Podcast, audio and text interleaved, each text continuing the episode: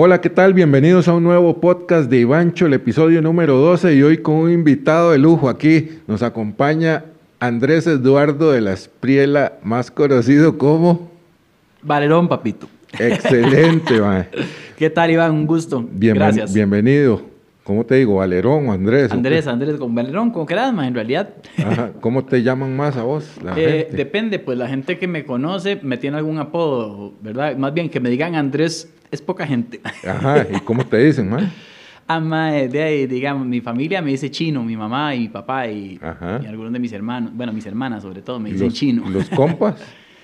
Los compas, mae, a ver, bueno, algunos compas, digamos, de muchos años atrás, surfeadores, me dicen honguito o el hongo. Ajá. Este, a ver, como más. Bueno, ap- apodos que son, digamos, como de ciertos grupitos de amigos, como, como qué sé yo, como o con un par de compas que nos decimos de cierta forma, y o sea, hay miles de apodos. Mae, en por- realidad, tendría por- que por- sacar un libro. ¿Por qué honguito, man? Ma, en realidad eso es una larga historia que ya la he hablado en otros podcasts, Sí. y de, mejor hablemos de otros. Ah, bueno, listo, listo. No, ya me imagino por dónde debe venir la vara. Sí, sí, sí, pero para no siempre hablar de lo mismo, Ajá. porque qué cansado de... Sí, yo sí. creo que hay unos temas buenísimos de los que podemos hablar hoy. De Tot- hecho, estoy súper hiperactivo eh, artísticamente también, entonces hay mucho que cla- conversar. De fijo. Me andaba surfeando ayer. Ayer y anteayer, ¿Cada cuánto vas? este, bueno, más bien no estaba yendo mucho, pero me gusta no dejar de hacerlo porque después uno pierde la práctica y sobre todo la remada, la condición física. Y entre más años va cumpliendo uno, más rápido es ese deterioro cuando uno deja de hacer el deporte. Entonces, eh, me gusta no dejarlo de hacer mucho rato. Eh, pasé como un mes sin ir y por dicha pude ir eh, anteayer y ayer a pasar la mañana. Ya la tarde uno sí trabaja, uno madruga, se moviliza como a las 5 de la mañana y ya a las 11 está en la casa de vuelta y, y empieza el día. ¿Y la montaña qué? ¿No ha vuelto? La montaña no he vuelto porque la surfeada me ha tenido acaparado, bueno, cuando se puede, ¿verdad? Pero ahora en enero, que más bien no pude surfear, sí, sí pegué como tres caminaditas a la montaña. Llevaba rato de no ir. Vieras que eso que estás hablando de aprovechar, bueno, en la edad que estamos vos y yo, en la década de los 40, los 50, acabo de leerme un libro muy interesante, se llama Die with Zero, Morir con cero. O sea, llegar al día de tu muerte con cero pesos, cero centavos en la cuenta, o sea, haber invertido todas tus ganancias en experiencias de vida. No voy tan mal, Mae. Sí. y habla también de una cuestión que se llama no el bucket list, sino el time bucket, digamos, hacer esas cajas de tiempo en donde uno pone en perspectiva la vida y dice, en esta franja de tiempo todavía me da chance de hacer esto, de, de ir a surfear y todo. Ojalá, yo digo que se trata de morir joven lo más viejo posible, es así la- el dicho, ¿verdad? Mae, es que me, da, me hace gracia que lo menciones porque yo soy así, eso que acabas de escribir. Yo- o sea, yo tengo mi vida por capítulos y al final digo, si Dios quiere. O sea, pero yo voy. Y solo si Dios no quiere, no lo hago. Porque de otra forma, así va a ser. O Ajá. sea, te lo juro, yo tengo mi vida esquematizada hasta si llego a tal edad, si llego a tal edad, ¿qué quiero hacer? Y no es por ser estructurado, es precisamente cuidando lo que uno ama hacer en la vida y que le rinda lo máximo posible. Yo no me voy a ser diputado a los 46 años, man. Yo quiero surfear. Exacto. Quiero ir a hacerme de un bus, convertirlo en una carro casa, casa rodante, andar surfeando por todo lado, dar conciertos. O sea, tengo proyectos y hay que tenerlos para estar entusiasmado en la vida, aunque sean solo ilusiones, sea lo que sea. Pero los tengo. Lo que pasa es que por eso, las etapas en la vida. Cuando yo diga, "Mae, ya, ya, pues, tal vez ya esté muy cansado para eso, pero sí la mente la tenga mejor aún, más madura, sea más inteligente y más capaz, y entonces ahí sí me puedo enfocar en estos otros proyectos. Exacto, la tenés clara en eso, porque yo ese concepto, pues sí había oído el bucket list, que eso lo hace mucha gente que ya se retira, que se pensiona, digámoslo así, y tiene su bucket list, pero ya están en No, hombre, un- ya pensionado, ya, ¿qué est- va? ya estás en una edad que ya querés más bien descansar, y a veces les agarra el patín de irse a viajar un poco, pero ya no es lo mismo. Ya ahí querés un tipo de viajes más de lujo, de, de estar en una buena habitación de hotel, buenas Sí, o quién sabe comidas, qué, o quién sabe qué. masajitos. El asunto es que más bien yo con la edad me he ido volviendo más hogareño y como que me encanta estar en la casa, lo disfruto un montón, la tranquilidad, o sea, hasta se me puede criticar por eso, pero en realidad sí me he vuelto muy así, muy, mucho más tranquilo en ese aspecto, porque yo fui pata caliente y viajé y viajé como por, no sé, 15 años, algo así, por todo lado. Anduve países y conociendo y todo, entonces como que quedé bastante saciado de esa sed de conocer cultura, de ver y de experiencias para tirar para arriba, así. Y, digamos después, como que no lo quise hacer más de hace bastante tiempo, como que estoy quitadillo para la viajada. No, dice ese libro que al poner en perspectiva esto de nuestros, digámosle, buzones de vida, de etapas, uno puede planificar más. Digamos, a mí me gusta también ir a la montaña. Entonces yo no tenía esa perspectiva de, de verlo así en etapas. Y yo dije, 43 vueltas, de, 43 a 45, bueno, ya las últimas montañas que hice, ya, ya me pesa, me pasa la factura. El otro día anda uno con enantium en boli, ¿verdad? A, la vena. y yo dije, tengo que hacer mis últimos objetivos de montaña de aquí de Costa Rica que me faltan, que es el Camuc y, y algunos otros cerros de más de 3.000 metros pronto, porque ya después de la salud no, hombre, pero usted está jovencísimo, O sea, no, no, por eso. Pero yo quiero, si Dios me da vida, en otras etapas de 50 para arriba, hacer otro tipo de proyectos. claro, claro. Ya tirarme a escribir. Pero, o sea, de los 50 a los 60 todavía aguanta caminar lo que le dé la gana, no, que lo tenga claro. Estamos de acuerdo. a los 70 ya sí. Estamos de acuerdo, pero ¿qué es mejor? Aprovechar ahora claro. el momento y luego concentrarse en otras para, varas. Tal vez para esas caminadas más eh, difíciles, por así decirlo. De, seguís caminando después, pero ya sin, sin el reto. Eh, sí, digamos, me falta hacer un nevado en 5000 por ahí, porque ya más de ahí yo creo que no me da la, la cuerda, pero... Ni me meta ideas, Mike, voy para el, el, volcán nevado, yo también. Sí, hay que, hay que mandarse porque hay que aprovechar ahora y vos creo que te veo muy activo en la parte física, el surfing, el deporte y eso. Yo creo que estamos comprando un poco de salud para los años que vienen. Sí, de, claro que sí, importantísimo. De hecho, la salud tiene que ser así a partir de cierto punto en la vida de uno, porque hay que dejarse varas. O sea, uno carajillo no, no cuida mucho eso, pero llega un punto donde uno sí la tiene que poner en primer lugar y tiene que cuidarlo mucho ese primer lugar para que otras cosas no, no lo saquen de ese patín, porque ya no hay repuestos para ciertos modelos. No, incluso invertir en salud es muy importante eh, en cierta edad de la vida, digamos, ¿verdad? ¿Por qué? Porque vienen de los años donde usted recoja esos frutos. Así lo veo yo y, y en esa tendencia. Bueno, nos vimos por última vez en la Lehman hace años que hiciste un lanzamiento de un disco, fue así. De ahí, ¿qué ha pasado? Ah, pues déjeme ver, eso fue así, era cuando saqué el disco Cortando el Viento. Ajá, sí, correcto, que estuvo chivísima el concierto en la Avenida Central, la gente llegó y se paró a ver eh, en la increíble librería. bonito, sí, increíble bonito, histórico estuvo, porque desde la ventana del Alemán hacia hacia la calle y la gente ahí abajo cantando, un algo especial, la verdad. que dicha que lo logramos, ¿verdad? Sí, me acuerdo. y yo estaba con miedo de que nos fueran a clausurar el asunto o algo y no, no, no hubo bronca, la verdad. Porque a veces la gente que canta ahí en la avenida la llegan a quitar, la municipal, pero en este caso estábamos en el balcón de la, de la librería y la gente paró en ese trajín y se llenó toda la avenida. Qué chivo estuvo. Estuvo demasiado bonito, sí.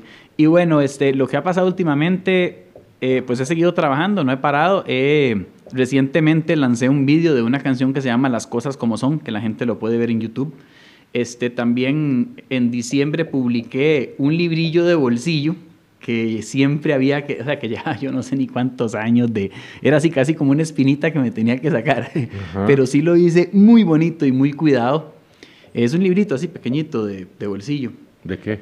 Este, son como, como frasecitas y varas así como, como un libro de compañero, como para abrir y abrir una página y sentarse a reflexionar un rato. Y, y reflexiones tuyas. Sí, sí, un librito sí, reflexiones y no son solo reflexiones, de hecho no, no son exactamente reflexiones. Está como, está creo que son seis o siete como tipo capítulos, pero no son capítulos, sino que nada más como un nombrecillo y vienen ciertas páginas que, que tocan ciertas temáticas y entonces, este, y, ahí está. Ahí luego te paso ¿cómo, uno. ¿Cómo se llama? Se llama En busca de la realidad paralela. Porque inicialmente cuando lo empecé a escribir, yo andaba mucho en la onda de, de esa vara de los viajes astrales y el desdoblamiento y todo eso. Yo no sé si has escuchado, Sí, pero sí, bueno, yo fui súper fanático de esa vara. cuántica, a mí me cuadra Ah, todo bueno, eso. yo fui, digo, digo fui porque, o sea, ya no paso con la, todo el día con eso en la mente, pero cuando uno está de fiebre con eso, Mm. es algo que lo absorbe. O sea, llega un punto que, que uno nada más se quiere quedar encerrado en el cuarto viendo si se desdobla o no y, y, y la vida se convierte como, eh, pasa como un segundo plano. Eso es lo que a mí como que llegó un punto que ya yo dije, man, no, dice, yo estoy vivo es por algo y aquí es donde tengo que estar y, y voy a vivir mejor. Sí. Que estar encerrado en un cuarto viendo si, si entraba otras galaxias o qué, ¿verdad? Muy volado. Sí, sí. Mm, Yo estoy leyendo un libro de una profesora de Harvard sobre esto, eh, dimensiones desconocidas que hay, la, bueno, la cuarta dimensión que se habla ya. eh, ya muchas teorías han quedado eh, atrás porque ya se ha llegado con la ciencia que hay ahora todavía a evolucionar más, ¿verdad? Eh, creo yo que es súper interesante ese tema, y, pero ese libro, ¿cómo nace? ¿De dónde lo recopilas? ¿Lo venías escribiendo cosas o Te- te voy a comentar, te sentaste eh, un día y voy a escribir un libro? Eh, ¿Cómo no, fue no, la...? no, es bastante interesante cómo ocurrió el asunto y bastante sencillo también. Yo mientras estaba en México eh, viviendo, que viví desde el año 98 hasta el 2001, en un momento dado empecé a intercambiar correos con una amiga en Costa Rica. Entonces empezamos a hablar de todo. Yo andaba en una etapa súper filosófica de mi vida y así todo hippie, ¿verdad? Y la vara. Qué miedo. ¿no?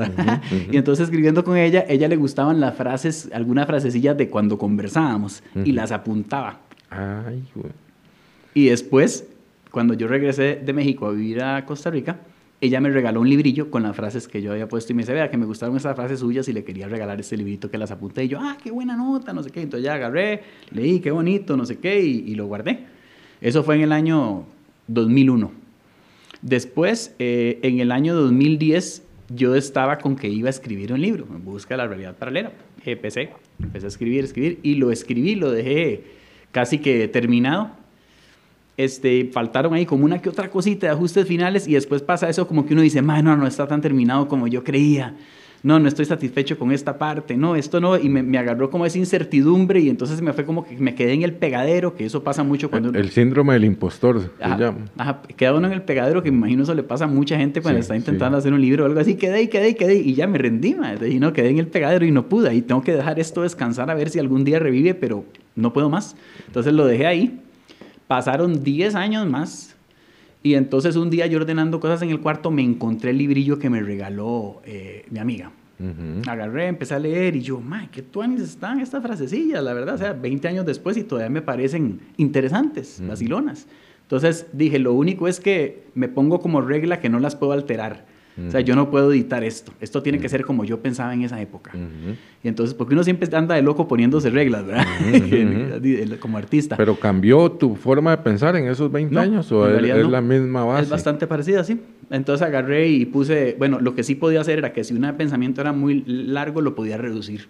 Eso sí, lo, sí tenía derecho a hacerlo y nada más dejar la carnita de, de- de lo más importante. Entonces, pues eso hice, elegí los que más me gustaron y ese es el primer capítulo, por así decirlo. El segundo capítulo y de ahí en adelante fue todo lo mejor que saqué, que digamos, de- del libro que yo estaba haciendo, agarré como el 30% del material que yo consideraba que era calidad, o sea, que realmente era el contenido lo que valía de ahí, y lo descuarticé. Y lo convertí en cinco capítulos de lo mejor que, digamos, que yo tenía de, de eso. Entonces es como muy representativo de, mi- de mi, digamos, de, de, de, pues lo que soy yo como escritor, más allá de lo que soy yo como cantante o como compositor. ¿Para quién escribiste ese libro? ¿A quién le puede interesar? ¿A quién le puede interesar? A la, a la gente que le cuadra de Valerón, que tal vez conoce Valerón de hace muchísimos años, desde la época del 2000, cuando yo estaba grabando El filo al lado del fondo, que estaba viviendo exactamente todas esas cosas de las que los pensamientos que habla el libro, que van totalmente vinculados y de la mano con el disco que yo estaba grabando, que es mi primer disco solista, y que cualquier persona que vea ese librillo va a- se va a hacer, que, que, digamos, le cuadre mi onda y más o menos como que sienta que se identifica, va a decir, mae, qué tuane, yo he pensado esta vara, o, Ujú. o así. Entonces algo como bonito, por eso te digo, no es ni la santa palabra, ni la solución a los problemas de nadie, ni es simplemente un compañero mae, para quien le cuadra sentarse y filosofar y reflexionar ahí un ratito, o como por hobby. ¿Y a dónde está? ¿O ese libro dónde se consigue? Ese ¿Cómo? libro, eh, las personas, digamos, que me siguen en redes, a través de ahí lo pueden pedir y nosotros vos. se los enviamos a, a la casa, ¿sí? Ajá. Sí, tenemos un- una persona encargada que, que va y, y se los lleva a las personas. Autografiado y toda la Sí, con el nombre, en serio. Ponemos para no, con cariño, para la paz y, y así. Qué chiva eso, mae. Vieras que es bonito, maes. Y es, es un proyecto, o sea, que imagínate, es como también de cierta forma quitarse una carga de la espalda que digo yo, mae, ¿cómo es posible que lleve 20 años agarrándome con esto? Y bueno, que la última parte de la diagramación, de qué tamaño pones cada texto, a dónde lo acomodas en la página, qué pones de portada, todo eso lo hice yo, absolutamente todo. Poner los numeritos de las páginas, página por página. Muy cuidado, como un hijo, mae. Como un hijo. Yo te considero a vos, además de artista, un emprendedor, porque te conozco con ese proyecto que hicimos del lanzamiento de ese disco y sé cómo operas, digamos. Vos eh, te has mantenido a flote durante todos estos años como artista, pasando una pandemia y demás, pero la, la esencia de la marca personal sos vos atrás, no alguien más escribiendo por vos. Hablanos eso, cómo te ha permitido mantenerte todavía vigente, ¿verdad? Mae, qué buena pregunta, mae, en serio, porque vieras que eso yo creo que la gente muchas veces ve como, como una debilidad o una desventaja el ser una persona sola contra las multinacionales o las empresas. Lo que pasa es que si yo tengo una buena idea, no tiene que pasar por una junta directiva. A ver si a los otros les gustó o no. Yo puedo tomarme el riesgo, porque así se llama, es el riesgo, ¿no es? Pero si confío y mi tripa me dice, Mae, hágalo, y, y ni siquiera por razones económicas, simplemente es por una cuestión de ir edificando esa imagen y todo eso de qué es lo que uno representa como artista, qué es lo que cuenta al final, porque eso es lo que va a quedar. O sea, no, no, no se trata nada más de, de cuánta plata hiciste y si fuiste más famoso que Bad Bunny y si llenaste estadios o no. Dentro de 30 años, ¿quién es Bad Bunny y quién es Valerón? Dentro de 30 años. Exacto. Dentro de 30 años, Mae. Cuando yo ya me haya muerto, ¿quién es Bad Bunny y quién es Valerón? Eso es lo que a mí me importa. Yo no vivo para el presente. ¿Entendés? Porque eso está resuelto, básicamente.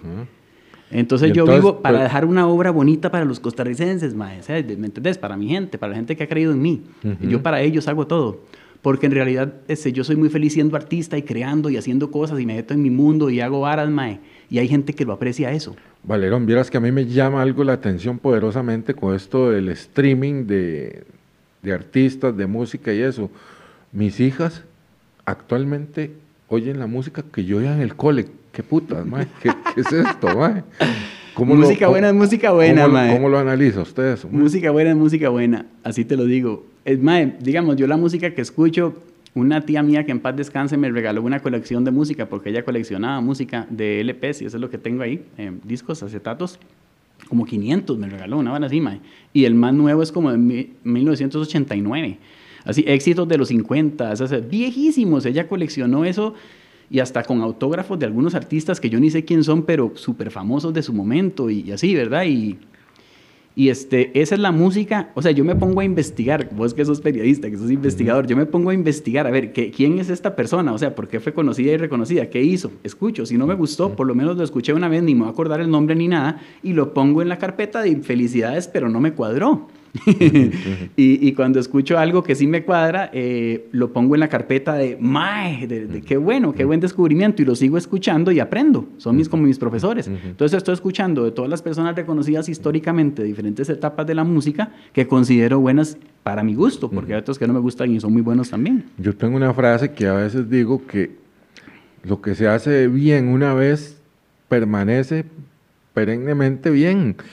Uno que trabaja en esto, el video y eso, ve conciertos, por ejemplo, de muy viejos que fueron bien grabados en la parte de audio y bien grabados en la parte de video.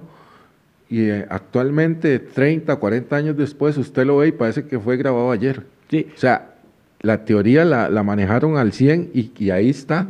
El me- Para- sí, al menos en, en cuanto al nivel y la calidad y la expresión, ¿verdad? Porque obviamente las tendencias y el, la cali- el tipo de calidad, no calidad, sino la tendencia de la imagen, ¿verdad? Que si fue filmado en X o Y, Ajá, eh, que es vintage o no, eso se nota, Sí, sí, sí. ¿verdad? No es como el cine digital, pero, pero... pero uno eh, dice, esta gente la es obra profesional. artística. Mm, Sí, Es pro- como, son profesionales. Como escuchar Led Zeppelin, un disco de Led Zeppelin, que no dice, o sea, Esto- buenísimo. Esto, está bien hecho y estará bien hecho. Es un tipo de contenido que le llaman evergreen, digamos, que siempre va a estar ahí bueno, ¿verdad? Por así Sí. decirlo.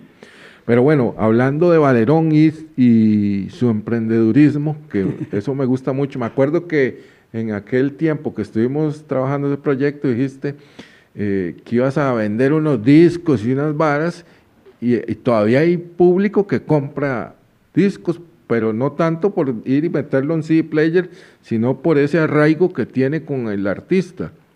Es así. Y yo voy a eso, a la creación de comunidades, de gente, así le digo yo a mis clientes, que no es llegar y postear y, en una sola vía, sino es crear comunidades, incluso movimientos. Diría yo que, que ahí es donde eh, una marca o un artista eh, puede crecer y beneficiarse, ¿verdad? De hecho, este, de, si te pones a ver, mi carrera artística ha sido así y es interesante porque desde el día uno, o sea, yo el logo de sentimiento infinito, que alguna gente conoce como el logo de evolución, o sea, el logo este que yo diseñé, lo diseñé a los 17 o 18 años, era un carajillo, y, y, la, y, lo hice por primera vez en arcilla, o sea, ni siquiera fue que lo, que lo dibujé.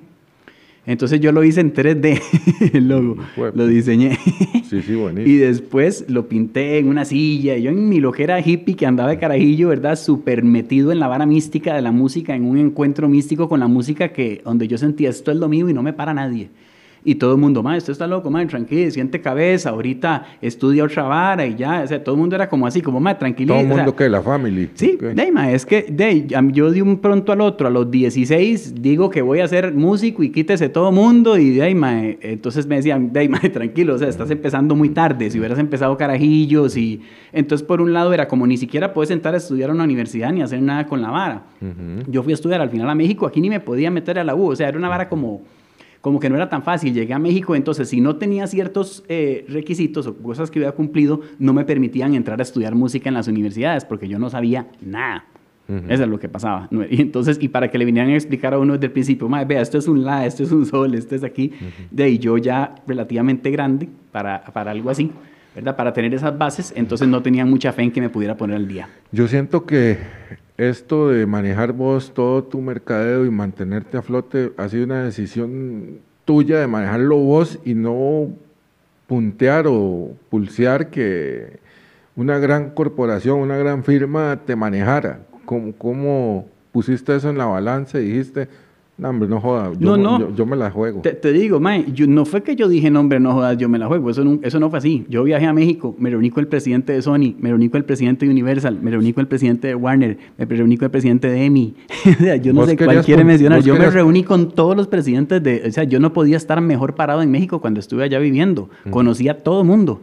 Lo que pasa es que la industria venía de picada. Eso no tuvo nada que ver con Valerón. Yo pude haber sido quien usted quiera, Chayanne, Ricky Martin, que me hubieran dicho exactamente lo mismo. Cuando yo llegué, la industria venía picada. Si yo llego a, hablar con vos a una corporación, vos sos el gerente y estás cortando personal y te estás dejando cinco de los 300 que breteaban con vos, ¿cómo vas a venir a contratar una, nueva oportunidad? O sea, ¿En qué me sustento yo para que esto más digan, este es un tiro tan seguro que sí, aunque vayamos de picada, agarrémoslo? Cuando más realmente están en proceso de, de más bien cuidar los recursos, invertir todo en, las, los cinco productos estrella y todo lo demás descalificarlo. O sea, venían de estarle cortando contratos a artistas con mucho más popularidad que yo y, alcance en México, lo que sea. Entonces no me iban a, recibir a mí. ¿Cuál era tu plan? Mi plan era este, firmar con un sello y alcanzar la internacionalización como la alcanzaba todo el mundo, como la alcanzó Arjona, como la alcanzó todo el mundo, que tocabas, que te iba bien en tu país, te tiraban en Centroamérica, te iba bien en Centroamérica, te tiraban en México, te iba bien en México, te, te iba bien en México, te tiraban en Argentina, o sea, así era como era antes la cosa.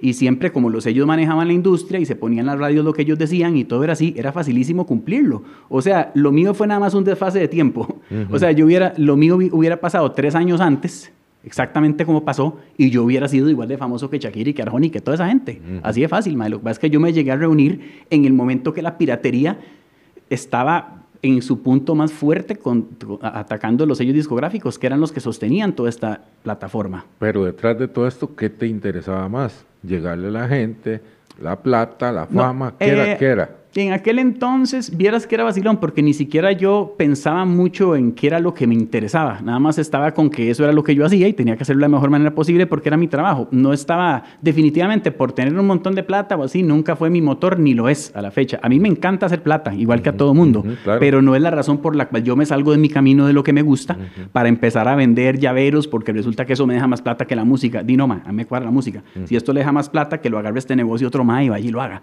Eh, pero eso es lo que me quiero decir, para mí primero está en la lista de valores de ahí, la pregunta que uno se hace, que la mayoría de la gente nunca se hace en la vida, ¿qué quiere? ¿Verdad? y, y, lo, y, la y lo segundo más difícil, saber qué quiere para poder responderla. Pero si ya sabe, de ahí, trabaja en función de eso. Y de ahí, lo que yo quiero es estar sano, ojalá todo lo que se pueda, hacer lo que me gusta, que por dicha son cosas sencillas que no salen muy caras, y, y, tener pues, la mejor vida, pues, la mejor calidad de vida posible en lo que me queda. Y en esta etapa no, no se podría reiniciar un contacto así, ya no, no se podría. ¿Con qué? ¿Con, con, quién exactamente? y Están igual de debilitadas que siempre.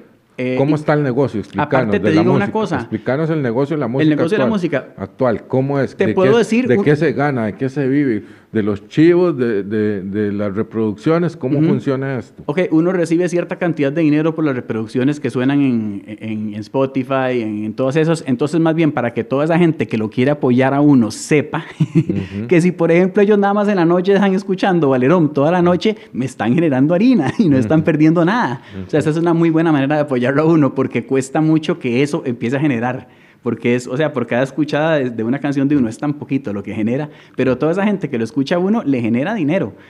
Y, y, y, entonces, como quien dice, es menos que lo que me generaba a mí vender discos, pero por lo menos no tengo que hacer todo el vueltón que tenía que hacer para que mandar a hacerlos, que importarlos, que retirarlos, que Invertir distribuirlos, que el abogado, la contadora y todo eso, y ya no. Ahora nada más me pasan un cheque mensual por lo que sonó y se acabó el asunto. Entonces es muy sencillo. Bueno, me pagan impuestos y cuanta cosa, ¿verdad? Ah, sí. Sí, sí, garroteadísimo porque es desde Estados Unidos que se los apean a uno.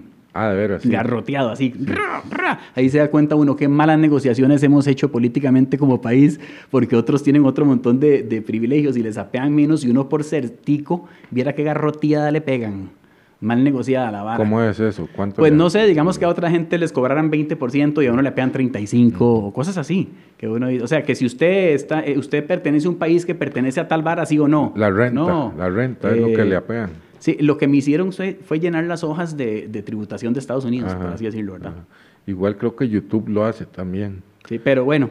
¿Ya está monetizando YouTube o todavía no? Eh, yo creo que sí, un poquito, sí, no tanto. Sí. Pero bueno, para seguirte contando, sí. esa parte es una. Ajá. Lo otro son los conciertos, que es lo principal. Y hoy en día las redes sociales y todo lo que hay te permite estar más en contacto con tu gente. Y entonces esa es la ventaja que, que, uno tiene, que todo el mundo tiene hoy en día, el independiente sobre todo, ¿verdad? Que, que hoy en día uno puede, si uno, este, qué sé yo, uno cuida mucho esa relación con la gente que le interesa lo de uno, eh, pues obviamente eso va a influir en que ellos quieran ir a, a, verlo a uno y se acuerden de que uno está ahí y todo. Tu comunidad es muy pro Valerón, obviamente, yo he visto en Facebook, por ejemplo, pero ¿cómo lidias con el hate? ¿Hay hate? ¿No le das pelota? ¿Lo, lo minimizas? ¿O no, okay. no perdes el tiempo en desgastarse en eso? Digamos... ¿O te eh, tiran? No, no, bueno, no, no veo mucho, lidio con el hate de varias formas. Primero que todo, intento de manejar siempre lo que son las promociones y todas las cosas como, como en un ámbito, un círculo dentro de la gente que sí saben qué anda uno y quién es uno y todo. O sea, no ando como tanto pescando a ver si agarro nuevos clientes, para que me entienda,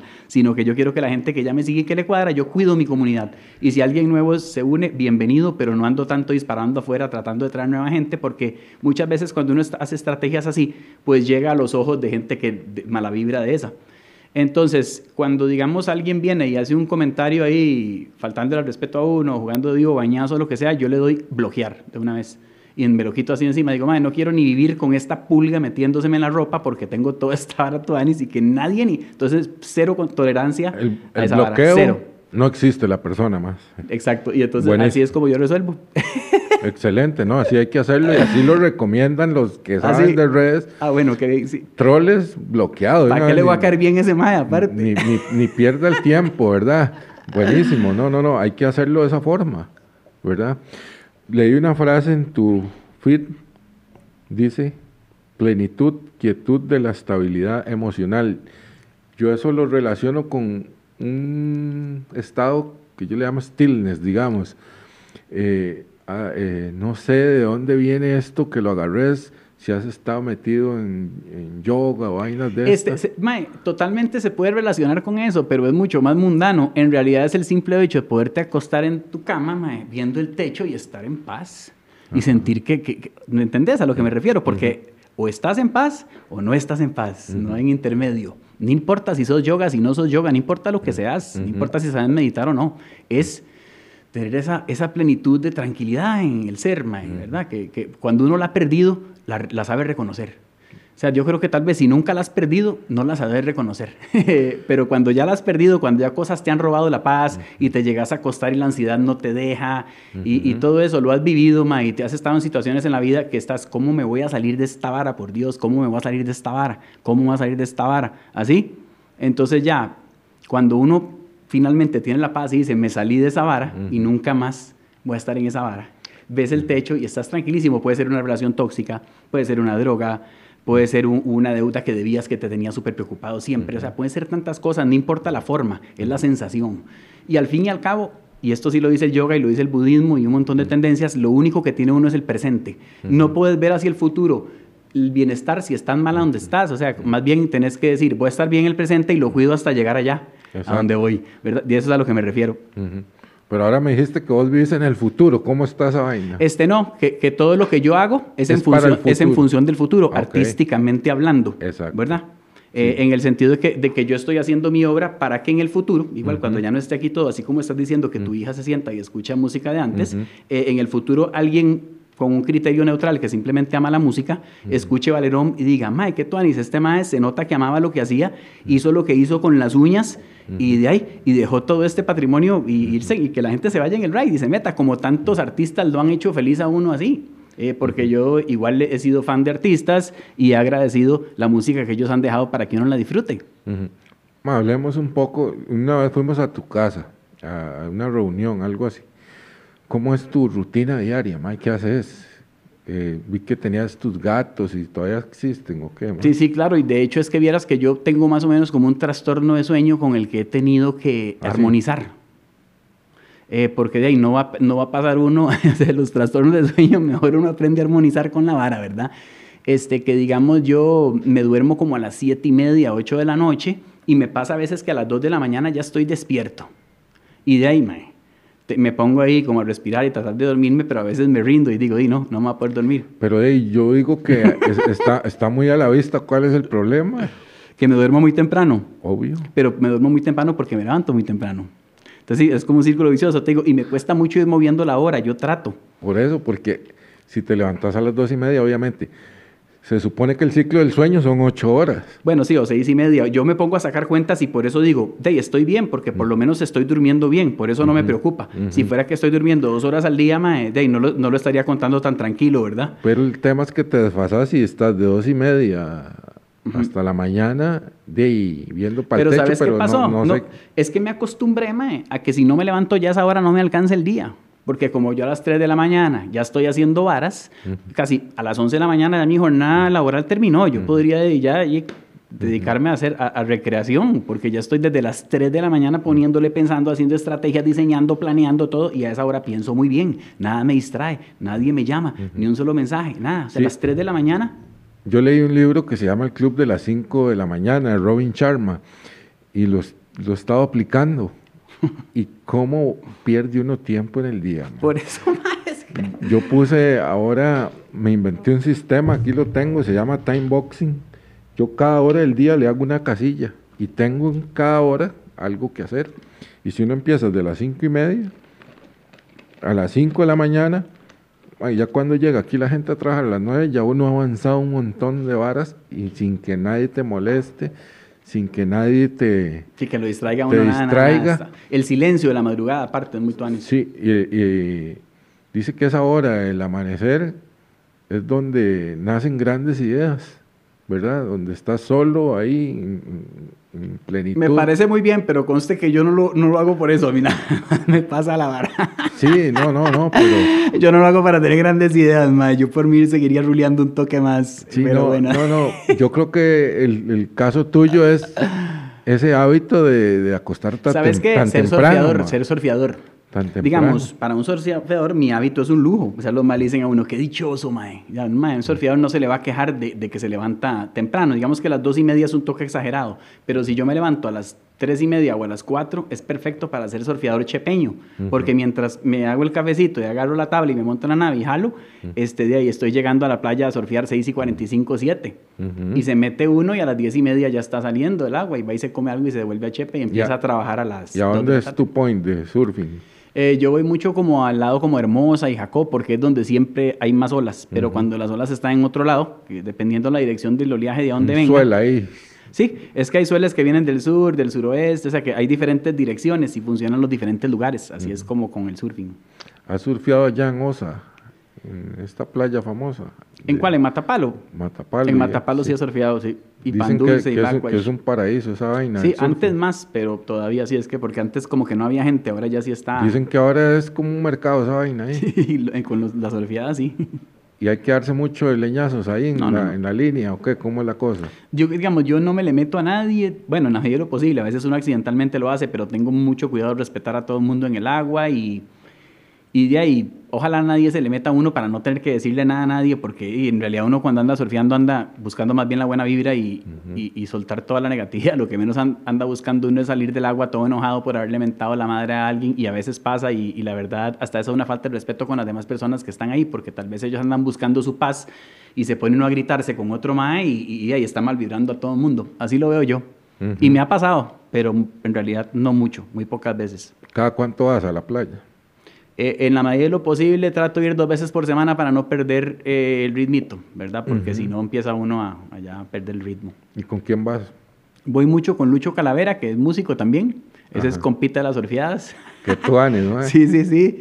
Y, y varios amigos que son amigos pues desde siempre, desde la infancia, surfeadores, así, los compitas con los que empezamos todos juntos y así, que son profesionales cada uno en su onda ya, y, pero somos amigos de la surfeada. Pero todavía no has pasado al hombro y esas varas ya No, más- todavía no. Ninguno de mis compas tampoco. Y de mis compas, de hecho, yo soy de los menores. Ellos andan por 50 y así. Yo tengo amigos de 60 años que se tiran en olas que yo no me tiro. Ajá. O sea, que a mí me da miedo y a ellos no les da miedo. Así que por la edad de, mm, yo no creo que sea un indicador, el campeón en este momento mundial de surfing que acaba de ganar el Pipeline Masters, Kelly Slater, Ah, sí. tiene ahí vi. 50, acaba de cumplir, bueno, va a cumplir 50 años y ese Sigue- es como mi ídolo surfeador. Acá- eh, yo vi esa noticia. Usted sabe ser campeón, es como con 50 años. Aquí que ya le están diciendo viejo a un, futbol- a un futbolista de 35, ya lo están basureando, que ya no corre, que aquí.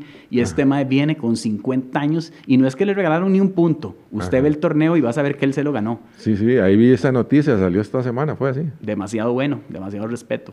Qué manera. esa mae. mentalidad hay que tener, mae. O sea, hay que ver a esa gente que hace esas varas y hay que decir, mae, así, ese es el camino. Excelente. Bueno, hablemos un poco de la realidad nacional, porque a mí siempre me gustan tus comentarios, bastante ácidos a veces.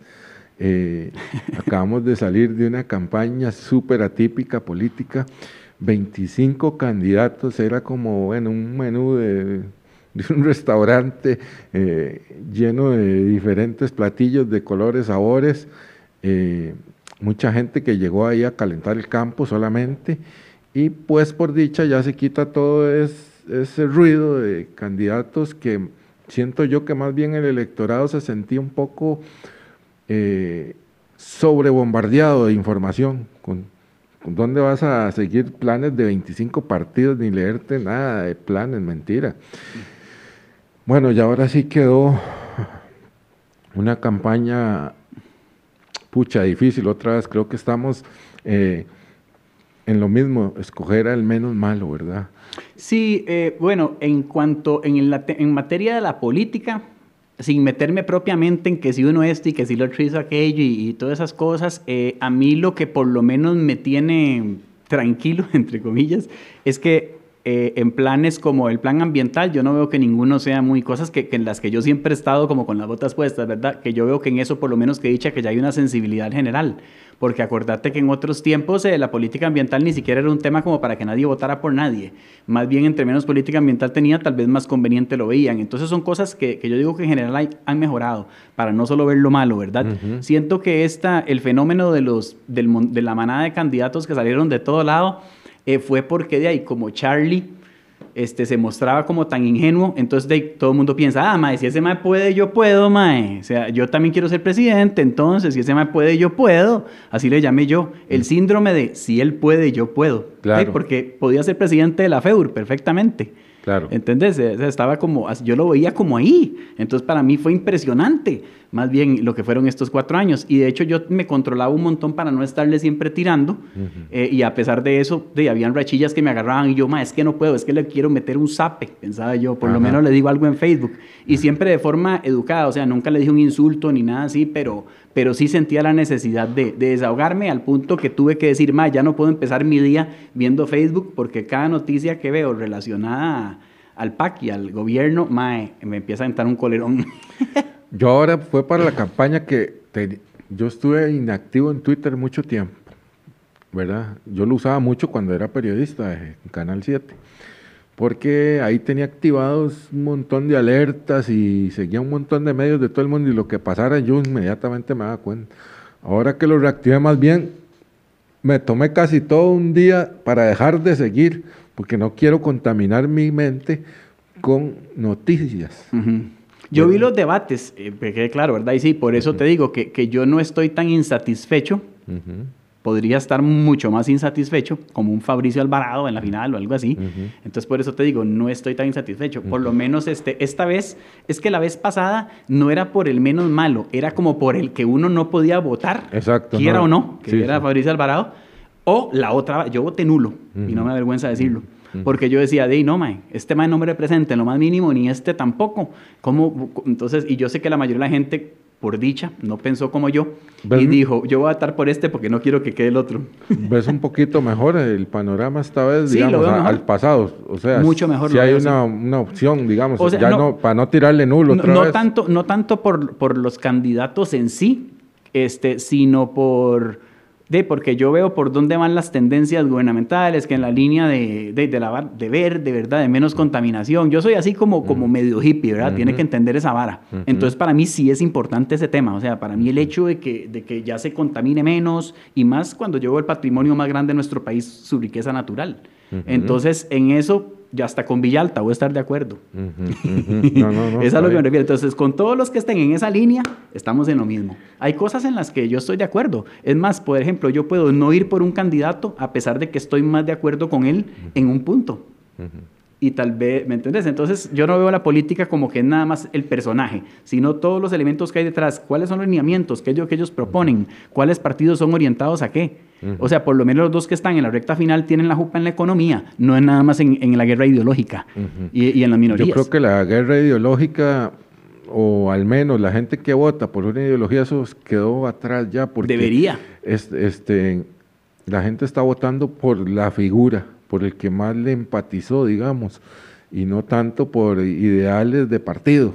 Creo que eso ya perdió mucha fuerza y lo vimos reflejado, eh, es que los partidos cuando llegan al gobierno se desmarcan. Vea este extinto PAC que ya quedó sepultado, por dónde no han dado, son muy veleta, van por aquí, van por allá, siento yo. Entonces, si vos sos de, hasta los mismos progres se han sentido traicionados por su Charlie, ¿verdad? Sí, y es que también un país no siempre necesita lo mismo. O sea, las necesidades de un país no siempre son las mismas. Dentro de cuatro años las necesidades del país pueden ser otras completamente.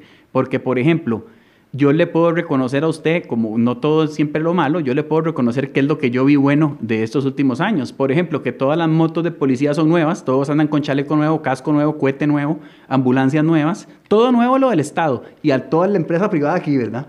Entonces sí, ok, muy bonito, muchas gracias. Ya dejamos el Estado con todo nuevo, con patrullas, policías, todo, chalecos antibalas, o sea, que parece el ejército, los operativos y la policía y todo. O sea, ya el Estado no puede haber quedado más armado o sea, yo no sé qué es lo que pretendían con eso, pero ya quedaron así y todo el mundo aquí. O sea, ya eso lo lograron, ¿verdad? Y eso es parte de lo que a mí no me gustaba del PAC. Eso está bien, le agradezco mucho las ambulancias nuevas y todo, porque eso es de todos los costarricenses. Por eso, eso lo pagamos todos. Exacto, pero este, de ahí, a costa de tener a todo el mundo aquí, de que gente perdiera la choza, de que gente se le acabara la empresa, de quebrar y que pasara uno por lugares y todos los negocios cerrados, entonces yo siento que no hubo para nada una consideración hacia la empresa privada y la mediana empresa y el ciudadano. Fue totalmente la consideración hacia todo lo relacionado al Estado. Y entonces me parece que estos cuatro años se tienen que equiparar las cosas. Tienen que otra vez incentivar a la empresa privada. Y de eso hablan los políticos en los debates. Yo lo veo. No sé si es que la gente no entiende o qué. Pero por eso dicen eso porque ya tuvimos cuatro años de comprar ambulancias y pagar un montón de cosas con plata que ni tenemos porque debemos hasta el caminado. Vea, no me gustó para nada una valla, me pareció ofensiva que pusieron ahí en la nueva, ahí donde grabaste tu video, que pasa uno por el túnel ese, como que el PAC sí hace y que esto eh, eh, demostramos con hechos, no sean tan cínicos, por favor. Si eso es plata del, del pueblo, del Estado. Ah, bueno, sí. Y además, con un gran escándalo de corrupción Eso te en iba a decir. medio de esto. Porque te tengo que terminar de responder. Yo te dije que te iba a reconocer lo bueno, porque yo aplaudo que mucho de lo estatal, digamos, en cuanto que antes entraba así una posilga y ahora es un edificio, o sea, todo lo estatal eh, brilló con el PAC. Yo no sé por qué dicen que era un gobierno súper de extrema derecha para los amigotes de Charlie. Yo no sé a dónde saca la gente ese cuento, porque de ahí yo no vi eso por ningún lado. No sé si, si fue que esa parte me la perdí, pero como yo solo vi edificios nuevos de todo, de- del Estado y esto que te digo, todo nuevo, eso lo consideré bueno. Porque dije, de ahí, mae, son las cosas de todos y tienen que estar bien porque el bipartidismo siempre tuvo todo hecho una posilga. Y todo mal pagado, el, sector público y los policías y un montón de cosas. Entonces, yo estoy de acuerdo con fortalecer el sector público, porque hay gente que me ve como el neoliberal antisector público cuando hago estos comentarios. Segunda cosa, la infraestructura vial. Yo estaba que yo le aplaudía de pie a, a- a Rodolfo Méndez Mata y yo decía, ma, ese señor se lanza de presidente, yo voto por él, ma, ese señor es mi ídolo, ma, que le dé teta a todo este poco de chamacos que no saben nada. Qué rico ver ese señor dándole teta a este poco. Entonces era mi ídolo, ¿verdad? Yo lo aplaudía y todo, todo, porque yo decía, qué bien. No siempre todos los ministros se lucen. En cada eh, mandato hay ministros que salen un excelente trabajo y el de él era impecable. Y entonces a mí me ahuevó tanto el caso Cochinilla y ver todo eso y darme cuenta que detrás de todo eso había algo putrido porque yo estaba recuperando la fe en Costa Rica. No crea, Y me la ta- aplastaron. No, hombre, yo donde vi esa rotonda chivísima y todo, y la de aquí, de las garantías, Qué yo decía, madre. puta, está bonito, mae", dice uno. Exacto. Está tuanis. De- aparte que se ocupa eso, mae, porque la- el modelo de las rotondas quedó ya, ¿qué te digo? Obsoleto cuando se trajo copiado de México, no da con la carga de carros porque Costa Rica, eh, nuestro sistema de transporte se basa mucho en los carros y hay... O- de- otro, otro punto más Sí, sí. importante, que el PAC puede venir a decir que ellos, nosotros fuimos los que desmantelamos, destapamos todo, si no, es- esto ha pasado toda la vida y si no, nadie nunca lo hubiera sabido. Yo de ahí sí, descubriste que el chiquito se robaba los dulces y no hiciste nada y lo dejaste. Ajá. Peor. Sí. Peor es darse cuenta y tolerar que no darse cuenta. O sea, el PAC se dio cuenta. Felicidades. Si hubieran hecho algo, estarían en el gobierno en este momento. Ujú. Sin, indiscutiblemente. Pero se dieron cuenta de todos los casos de corrupción y fueron unos ino- inoperantes. Y todo se les derrumbó por cualquier tipo de hiper mega corrupción que haya, que un presidente con bolas hubiera dicho, suave papá, la vara está así y esto se va a resolver hoy ya aquí, porque no vamos a seguir cagando esta vara más. Estos son unos sucios corruptos que nos tienen así, ah, este ma aquí, este ma allá, y si quieren que lo maten al mae. Digo yo, es pero- que hay que llegar a eso. Algún día hay que, o sea, hay que encontrar el mierdero, el gusanero, mae, y decir, este es el gusanero y estas personas tienen que pagar. Pero como un presidente como este va a alzar así la voz si le han allanado la casa Ah. presidencial dos veces, lo llevan para juicio? Pero es que, mae, o sea, yo Mae, digamos, no tiene cara en qué persinarse. yo, yo veo qué difícil, o sea, la lo que hace más difícil la situación de Costa Rica es el blindaje de los corruptos. O sea, lo, lo que hace más difícil de resolverlo, mae, es que se está tan blindado casi que la constitución los blinda. Las redes de cuido que llaman. Entonces, no hay, o sea, uno dice, mae, ¿quién resuelve? Y a veces pone, más para un presidente. Más, ¿para qué? ¿Para hacer qué? Tendría que ser un buquele para poder hacer las varas. Tendría que agarrar toda la asamblea y sentar y decirle, bueno, ahora sí vamos a resolver frente a toda Costa Rica las varas. Todo el mundo prenda la tele o conéctese y la vara, porque vamos a resolver esta vara hoy aquí ya. Y se tapa el cucarachero, mae. Así. Usted sabe qué épico, mae. Pero ¿de quién? Sí, no, no, no. Nadie lo va a hacer porque todo el mundo tiene rabo que le imagen. Por Claro. lo general va por ahí el asunto también. Están metidos en la vara. Por eso, eso es algo que yo lo, lo reconozco mejor en un partido nuevo, que conviene más un nuevo que uno con experiencia, como dice Figueres. ¿Con experiencia en qué? O sea, no ve. Y conste, no crean que yo, que yo soy fan de Chávez, ni, ni estoy diciendo que voy por uno por el otro, ni siquiera sé por quién voy a votar. Nada más les estoy diciendo que al- alguien no puede venir a rajar de toda la experiencia que tiene de cuando ya más bien pasó por ahí y algunos dicen que qué bien y otros dicen que pésimo. Entonces, como que ya uno tiene un precedente ahí y que, que pueden haber ciertas cosillas ya embarradas. Bueno, es bien ese dicho de mejor malo conocido Para nada. que bueno por para conocer. nada. No lo veo bueno para nada. Lo que pasa es que esa es la posición de alguien que puede tener miedo. Entonces, eso sí lo reconozco. Que la gente tenga miedo, lo reconozco porque venimos de ocho años de desastre por intentar cambiar las cosas que no nos gustaban. Entonces esa mala experiencia nos dejó un sinsabor. Pero digamos, en primer, de primera entrada hay que tomar en cuenta que eso que vino a reemplazar lo que no nos gustaba no fue lo que elegimos, fue lo que nos tocó. Ahora que este señor Chávez ya estuvo ahí, en el gobierno. Con el PAC. Sí. ¿Y qué pasó? Nada. O sea, y ahora lo van a poner... Ok, digamos, yo pienso que la gente llega y... Yo no estoy defendiendo a Chávez, que, claro, no vaya a pensar nada de eso. Yo, yo veo planes de gobierno y qué dicen los maes. Entonces, eso es lo que establece que usted después le pueda decir, no, no, papito, usted dijo esto, vea. Eso es lo único que tenemos los ciudadanos a, nuestro haber. Si vemos lo que dicen, les podemos reclamar. Yo veo los planes de gobierno como un mero requisito, un saludo a la bandera, porque ningún gobierno termina haciendo lo que hace el plan. Y eh, sobre la marcha empiezan a inventar a ver Pero suave un toque, gobiernan. suave un toque. El PAC sí eh, logró que el matrimonio igualitario se diera. O sea, un montón de cosas ideológicas que para mí, o sea, felicito a los que les resultaba conveniente todas esas decisiones, pero para mí no, no tuvieron ningún beneficio. El PAC cumplió con todas esas las que satisfacieron a, ciertos grupos con los que él se había comprometido. Entonces es lo que yo digo, pero eso lo dijo en el plan. Yo no le puedo decir a usted que Carlos Alvarado dijo una cosa e hizo otra. No. Lo que pasa es que la gente votó por él porque no quería votar por el otro. Él cumplió lo que dijo que iba a hacer y tampoco les gustó. Punto. No fue culpa de Carlos Alvarado en realidad. Ok, pero ahí estamos hablando de un punto. Vea el resto puntos a ver si los hicieron. de ahí, tratar de convertir el país de cero no sé qué. Pasó todo el rato hablando de energía verde y, y haciéndose amigote ahí de estrellas y subiendo en el Facebook. Me pareció una estrella de Hollywood. en puras cenas, comiendo caviar con, con, celebridades, con príncipes, con todo el mundo, dándole consejos de paz al, al, medio, al Oriente Medio. O sea, una celebridad, pero bueno, este... es que él se guindó en una agenda globalista ahí y, de ahí no se salió, ¿verdad? Entonces, pues obviamente le dan ese premio que hasta Jeff Bezos le dan la espalda y se lo dan a él, al país, por el tema del carbon neutro y toda esta vaina. Que yo no veo mal eso, me, me encanta el tema y hacia ahí vamos. Por eso te digo, en temas ambientales, yo sí, yo sí, digamos, considero que el PAC tuvo mucha visión. O sea, que sí tuvo, y, todos los que hablen de eso tienen visión, porque aquí no tenemos petróleo y no es momento de ponerse a hacer eso. Entonces, ya que la tendencia va hacia las energías alternativas, solo un tarado pensaría en empezar a invertir a lo que ya, en lo que ya se va a acabar. Mientras termina de hacer el estudio de factibilidad para sacar petróleo, se acabó el petróleo. Mi energía en este país. favorita del mundo el sol, y eso que no me paga ninguna empresa de, de paneles solares. Ya saben pero, que patrocinen. Puta, madre. El sol es gratis, sale todos los días.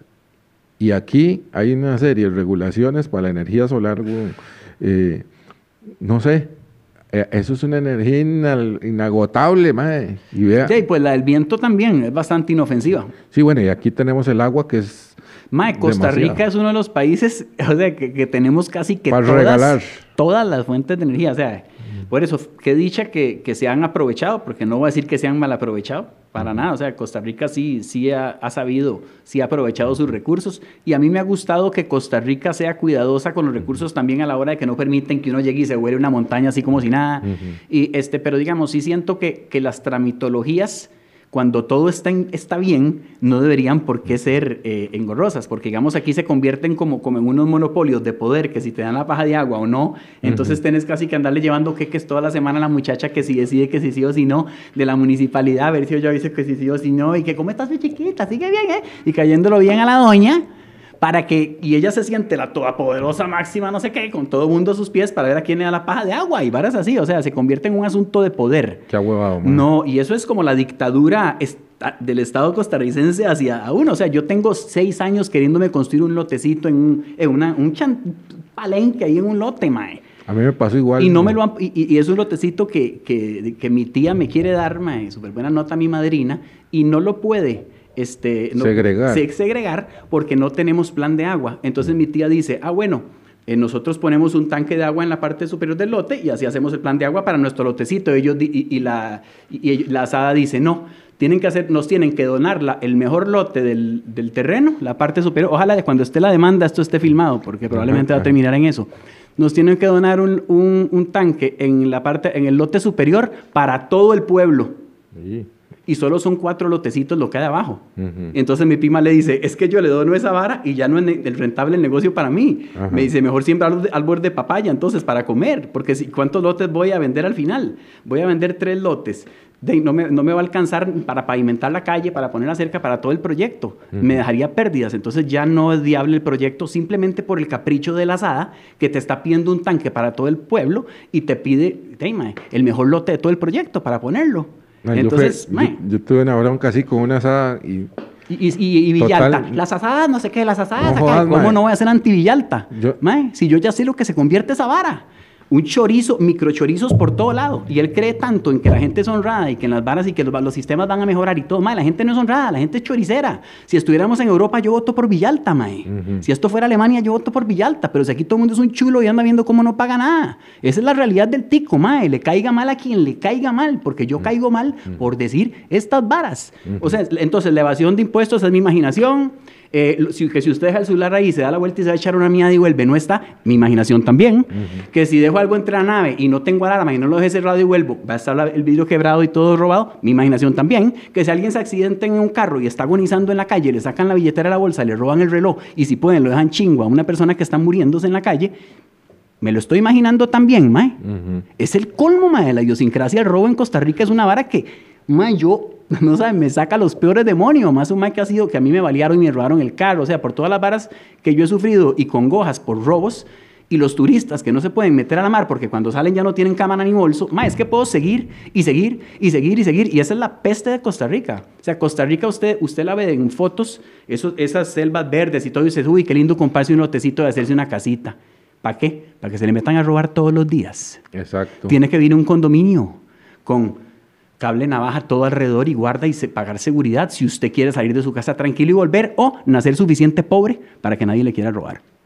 o, que no haya nada que robarle. Entonces ahí usted se puede ser un costarricense que vive en paz, porque por sí como no tiene ni que le roben, puede hacer lo que le dé la gana y nadie le va a robar nada. O sea, solo siendo así, usted va a poder sentir como costarricense lo que se siente caminar sin miedo a volver a su choza y que le hayan robado.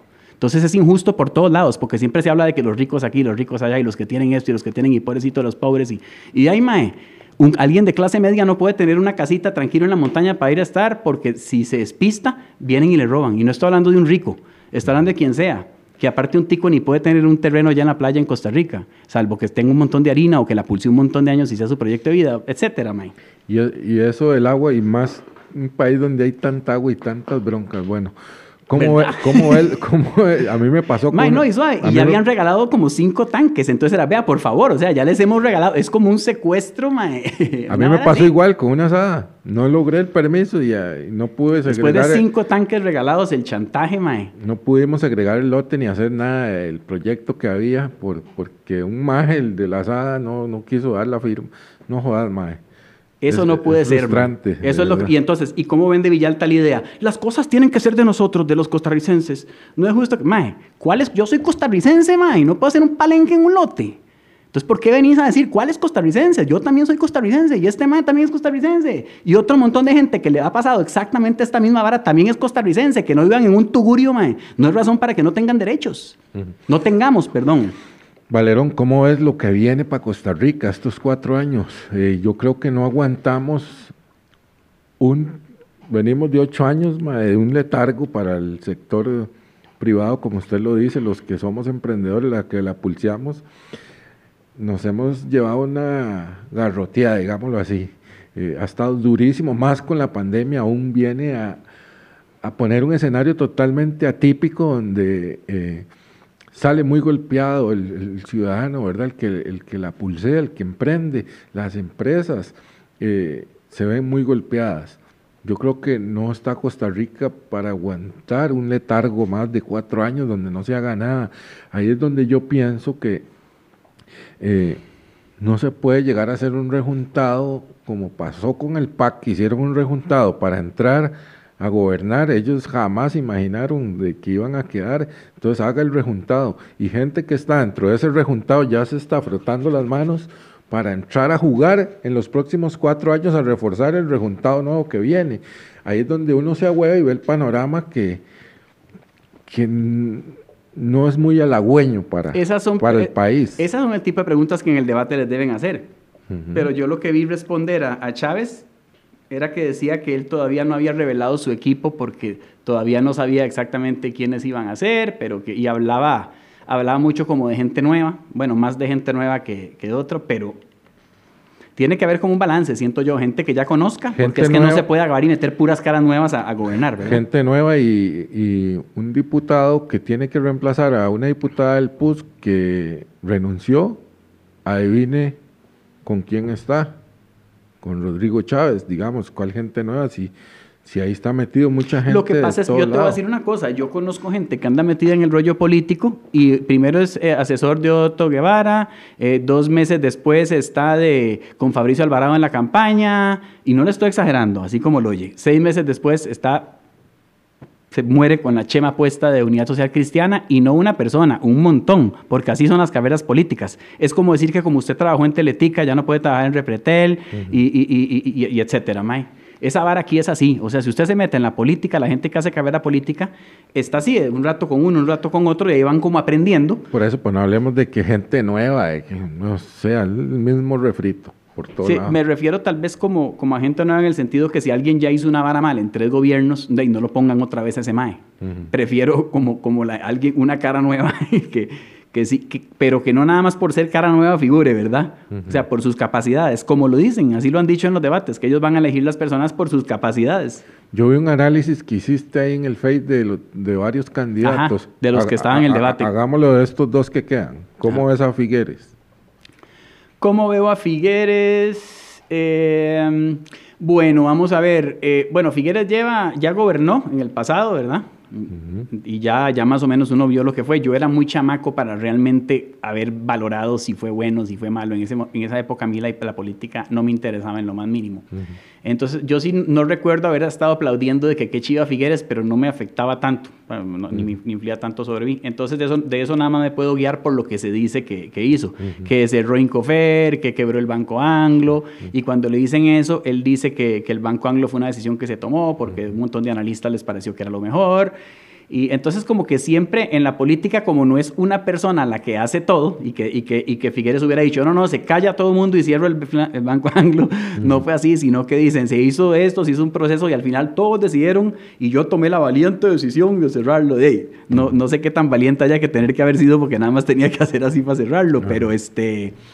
Sí, como, como todo siempre tiene una justificación, ¿qué querés que hablemos con respecto a los 900 mil dólares de las asesorías que ni siquiera hubo? O sea, me pela, lo que pasa es que yo creo que eso siempre toda la vida en, en la política costarricense fue así. O sea, esos menudillos siempre se los andaban chuleando. A mí no me consta, de un caso que yo le vaya a dar con nombres, apellidos, pero yo vengo de una familia de gente de ahí que, ha estado metida en política y todo, y cuando nos sentamos y me cuentan así, me han contado así mi tata cosas, no hombre, si todo el mundo sabe que tal y tal robaba y que hacía esto y esto y lo otro y aquello, no hombre, si todo el mundo sabe que ese presidente agarraba y traía el diésel y lo parqueaba en Limón, el buque después iba a dar la vuelta por el canal de Panamá y lo volvía a cobrar aquí, y todo en el Pacífico, y todo Costa Rica sabía. Eh, o sea, toda cierta Costa Rica sabía, mientras se clavaba toda la demás. Entonces así, o sea, yo escuché historias que totalmente me hicieron perder la credibilidad en, los políticos y toda la vara aquí del pasado, sentado en almuerzos con, ministros y cuanto usted quiera toda la vida, porque así fue, y yo siempre les golpeaba la mesa y no les cuadraba. O sea, yo, ¿Vos que sos desde Carajillo. De, Abel, ¿qué sos vos? Yo de Abel Pacheco soy primo segundo. Primo. Sí, primo segundo, es primo de mi papá. Pero lo que le quiero decir es que cuando mi tata y los rocos empezaban ahí con los tragos a cagarse risa al chorizo que se había jalado algún otro roco, les parecía, o sea, a mí no me consta que ellos lo hacían, pero se estaban, les decían, no, hombre, si ese carajo se roja y les daba risa. Yo les decía, ¿a usted qué le da risa de eso? No entiendo. Eso está mal. Así yo le decía a ministro de Hacienda, a ministro de, de, lo que sea, que llegara a la choza, estuviera comiendo con mi tata y yo les caía bien, ni siquiera les caía mal. O sea, no era que me decían, qué carajillo más necio, sino que yo les caía bien. Porque yo decía, es que a mí no me hace nada gracias a vara. Esos corruptos ni sé qué, y aquí, y allá, y esto y que el otro. Y, me, y me exaltaba yo desde carajillo. ¿Ves? Al punto que cuando yo cantaba, veas, esta historia es épica. Imagínate que cuando yo empecé a cantar esclavo y un montón de cosas ahí como contra la sociedad y que los corruptos y toda esta vara y el chorizo y que nos están desmantelando el país hace 30 años que yo cantaba esas varas, siendo un carajillo de 17 o 18 años, mi tata en la mesa me dijo un día, se debería quedar callado, se lo van a tronar y se caga de risa. Se lo van a tronar. Y se caga de risa. Así me dijo mi tata. Entonces, para que usted sepa en qué Costa Rica se vivía, mae. para que el mismo Tata de uno le diga que se lo van a tronar por andar gritando verdades en el país democrático de la libre expresión. Y yo le dije que me truenen. Y mi Tata siempre se ha quedado así, que, que, bravo que usted y se caga de risa. 30 años después. 30 años después, cochinilla, etcétera, y estamos aquí. Estaría más peligroso tirar ahora un poco ahí de, de, crítica social. En realidad, este, yo ya tiré tanta crítica social y no sirvió de nada que no lo vuelvo a hacer. Pero si alguien quiere saber la crítica social que tiré ahí, tengo como seis discos que pueden investigar. De Costa Rica directamente, que dice San José y todo, que con nombre y apellido del país. No, no crítica es al aire que hablo, como no se habla en Costa Rica y de temas generales universales, no, de San José, Costa Rica, lo que está pasando, así. Eso todavía no está en Spotify, lo voy a subir, porque este es el mejor momento para subir todo eso, pero los discos sí salieron y los vendí y gente los tiene. Entonces lo que pasa es que yo no me ponía a hacerle mucha promoción a eso porque es lo que se llama underground, nada más para quien quiera saber. No es algo que yo, porque yo sé que, que, no voy a pegar un hit ni que no va a pasar nada con ninguna de esa música. Es simplemente música que le va a gustar a la gente para desahogarse de toda la porquería que nos ha tocado vivir en ese aspecto. O sea, y eso que Costa Rica es un país privilegiado, ¿verdad? No estoy diciendo que Costa Rica sea malo ni nada. Me siento súper afortunado de estar aquí. Sé que la corrupción es mucho peor en la gran mayoría de países de Latinoamérica y hasta otros afuera.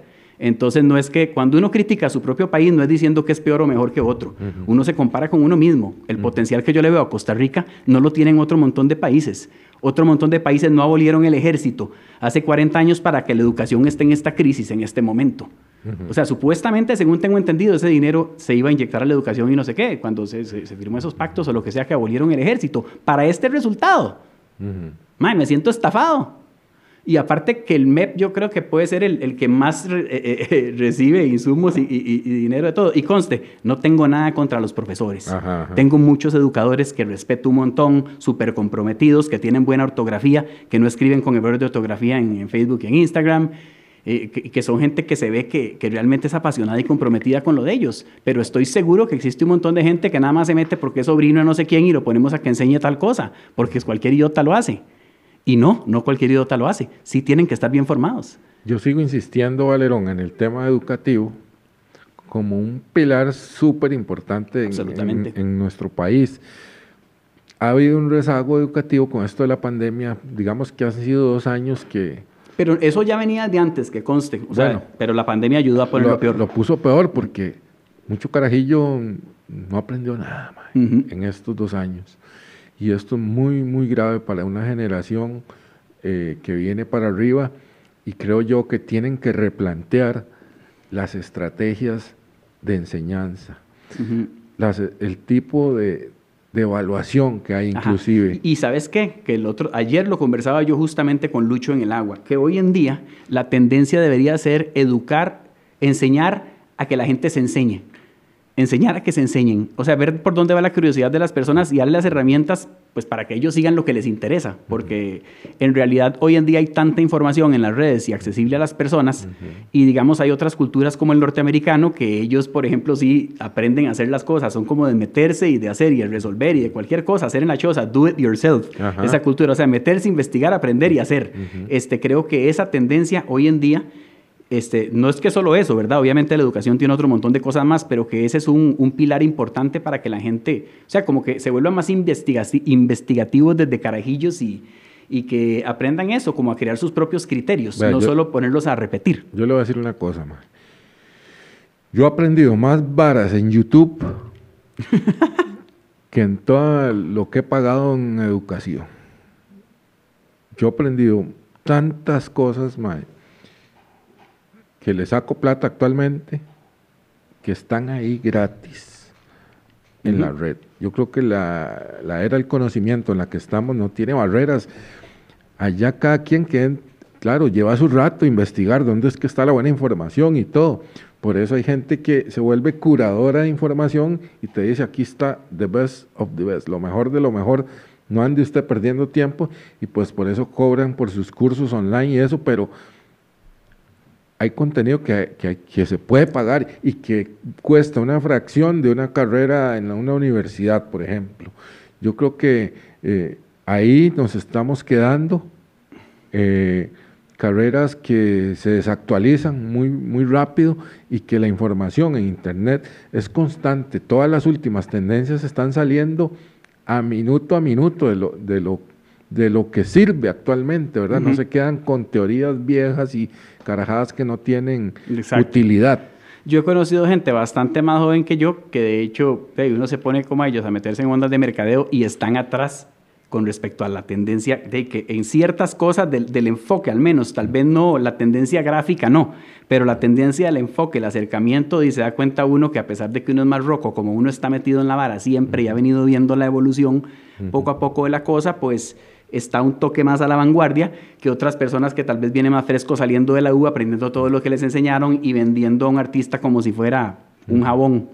O sea, porque hay que entender que si un jabón no le gustó a la gente, Usted agarra, le cambia la fragancia, le cambia el empaque, le pone otro nombre y lo mete al mercado de nuevo y funciona. Tal vez le vaya bien. Con un artista no. O sea, si usted arruinó la imagen del artista porque tuvo una gran idea y no funcionó como, como ayudante de mercadeo, no, arruinaste al artista. Entonces ellos muchas veces no entienden la responsabilidad que cargan y le dicen, vale, no, diga tal cosa y tal otra. Y yo, no, gracias. ¿Entiende? O sea, le, lo vienen a asesorar a uno y yo, madre, primero estudié mi carrera los últimos tres años, lo que ha sido y quién soy yo, qué dicen mis letras, de dónde vengo antes de darme un consejo. O sea, eso es importante. Sí, e, e, eso pasa mucho en mercadeo, digamos, que si usted asesora a un dentista, por ejemplo, he hablado con un amigo en El Salvador que toda la vida ha sido dentista y yo le he dado algunas ideas y me dice, ya se tiene tan estudiado su mercado que ya me refuta algunas varas. Y dice, bueno, tal vez eso sí, pero ya tiene lo que sabe que sirve y que no, y cómo le puede tirar, porque el maestro tras de eso es apasionado de esto, le ha tirado por todos lados, de anuncios de periódico, de anuncios en tele, de todo, él sabe, me encanta hablar con, con él, eh, es un señor muy culto, ¿verdad? Y yo llego, según yo, a darle mis consejos de marketing, y es curioso como él ya dice, yo soy dentista, ya yo sé que sirve y que no, mae. Pues sí, eso es muy interesante, la verdad. Y yo pienso que también eh, en muchas muchas veces eh, los proyectos musicales aquí en Costa Rica, hablando de un tema similar, eh, tienen, buscan emular lo que se hace en otros mercados. Dicen, ma, si es como se hace la vara, porque si lo hacen en Estados. Sí, mae, pero vos no naciste en Estados. Entonces, no vengas a aplicar estrategias masivas, porque digamos, la posibilidad de, que, de conseguir un seguidor en este mercado con esta idea es mucho inferior que en este mercadote con esta misma idea. Entonces uno no puede aplicar todo eso a, o sea, todo lo que como se hace afuera le dicen, ma, es que no, ma, la vara profesional, usted tiene que tener agente de esto, agente del otro, personal manager, manager, abogado, contador, ¿y de dónde le pago a todos? ¿O cuándo me va a, cuánto me va a tocar a mí? ¿O todo el mundo va a entrar a Honorem hasta que nos vaya bien? ¿O, ¿Entendés? Entonces, y no cuál, usted tiene que ser el manager, usted tiene que ser el de mercadeo, usted tiene que ser artista, usted tiene que grabar, usted tiene que todo, o no lo logra en este país. Totalmente de acuerdo. Aquí llegan clientes que quieren eh, que uno les, les asesore, ¿verdad? ¿Y qué les digo yo? Bueno, si son conocidos o compa, le digo, primero que todo estudiese marca personal. Yo como agencia no puedo lograr un impacto tan grande como el que puede lograr usted como persona hablándole a su público. Primero créese la comunidad, que es a lo que yo les insisto. ¿Qué gana usted con un logo muy lindo? Una página que le costó dos mil dólares hacerla. Si no tiene una comunidad de gente que le entre a ver su contenido. Exacto. Son procesos también, son mínimo dos años de llevar palo para empezar a crear una comunidad. Pero la gente cree que es nada más sacar la página y ya. Y no es solo eso, porque por ejemplo, si vos y yo decidimos, más hagamos un negocio de, qué sé yo, de lo que sea, de, cualquier cosa, y entonces, más de, y empezamos, bueno, pero tenemos que ir, vamos a registrar la empresa, vamos a diseñar el logo, de, ya llevas 3 millones de cañas de gastos y ni siquiera hace no dado el primer paso. Entonces, por eso, primero tal vez empieza a probar un toque en la informalidad o a título personal, eh, pues, haciendo servicios o lo que sea, y ya si la vara evoluciona y empiezan a ver harina y ya, pues entonces alquilan un local. Esto yo lo hablo por errores que he cometido, ¿verdad? Que conste. Yo no les estoy hablando porque vi a otra persona hacerlo, son errores que yo cometí, que yo cometí, que tuve una super idea genial con un compa de montar un negocio y cuando se da cuenta uno de ahí desperdició un montón de tiempo que se convierte en dinero en la oficina que tuvo dos meses sin utilizar porque todavía no tenía terminado el logo para pegarlo afuera, porque todavía no había pintado. O sea, entonces como que cuando se das cuenta de un montón de cosas que no contemplaste, te empiezan a, y no tenías ese orden que uno tiene, va adquiriendo también con experiencia de cómo hacer las cosas para, para no hacer los gastos innecesarios previamente. cada año llega una época donde el nombre de Valerón salta inmediatamente, que es ahora en febrero yo todos los años sigo tus posts y, se te llena la agenda de chivos por, el, por un tema que la gente le, le gusta mucho, ¿verdad?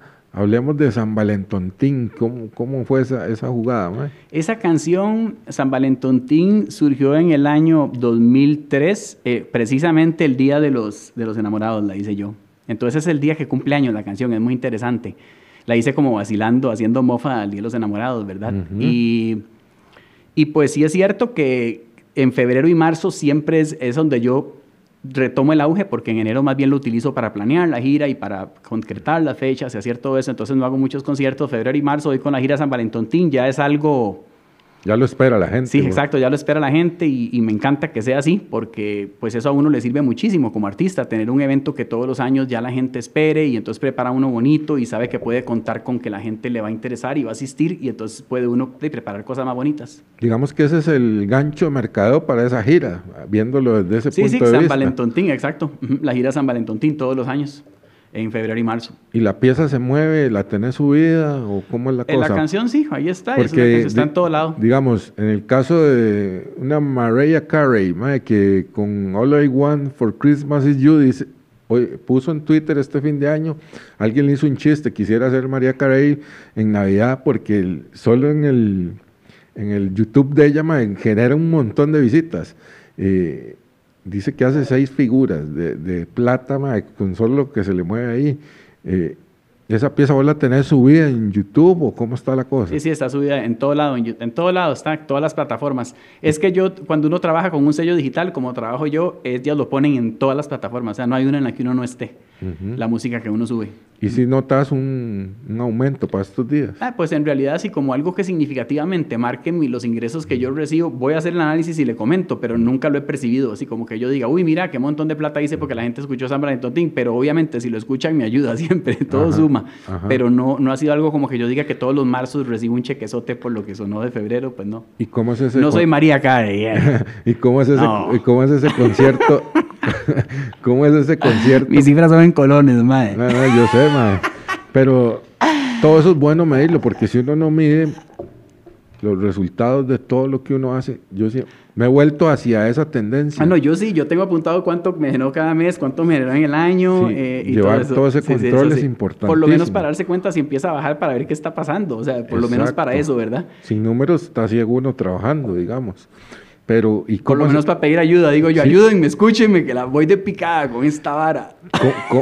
¿Cómo, es, ese chivo? ¿E, e, ¿Es, es, igual o lo enfocas en algo en especial? ¿El este, repertorio cambia? ¿Cómo la va Bueno, en algunos de los conciertos voy acompañado de un músico, en otros voy acompañado de dos músicos. Esto depende de los aforos de los lugares, sobre todo, y que ellos puedan, ¿verdad? Y, ¿qué más? Pues sí, preparamos un repertorio especial para, para, la ocasión. Cortavenas, así. Este, pues, digamos, cuando uno prepara un repertorio no significa que las canciones van a ser distintas, sino el orden de las canciones y cómo uno prepara los bloques. Eso es más lo que tiene que ver.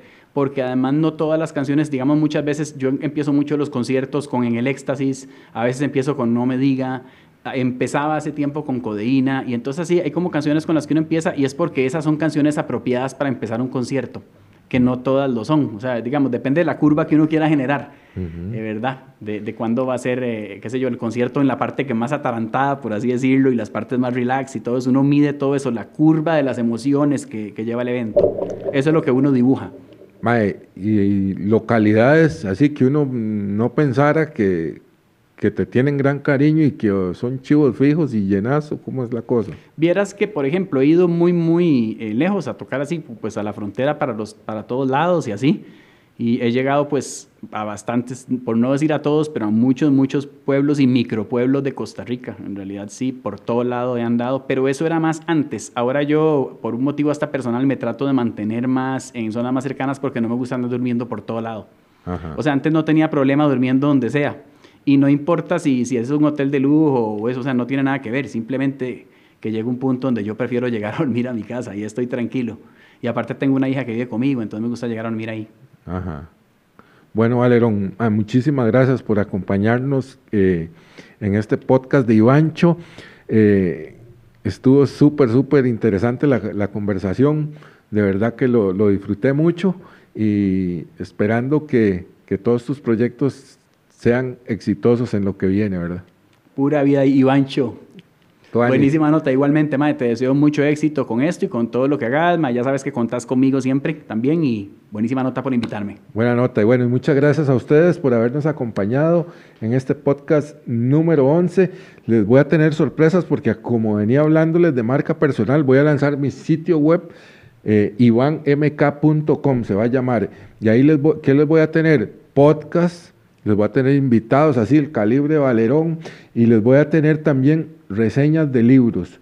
Tengo 16 reseñas de libros que me he leído desde el año pasado hasta hoy, entonces les voy a estar compartiendo contenido de esos libros que quiero compartir porque es muy valioso todo lo que he recopilado, lo tengo, eh, digo yo que leer un libro y no sacar apuntes del libro es como no, haberlo leído. Claro, sé que es periodista, digo yo. Sí, entonces ahí tengo las reseñas de 16 libros que les voy a compartir van más en la onda de crecimiento personal, digamos, porque son de no ficción los libros que, he leído, pero sí son libros top, digamos, de, de los autores top del, momento, digamos. Eh, y quiero compartírselo a todos ustedes en esa página que vamos a estar estrenando muy pronto. Bueno, muchas gracias. Pásenla muy, pero muy bien. Nos vemos. Chao.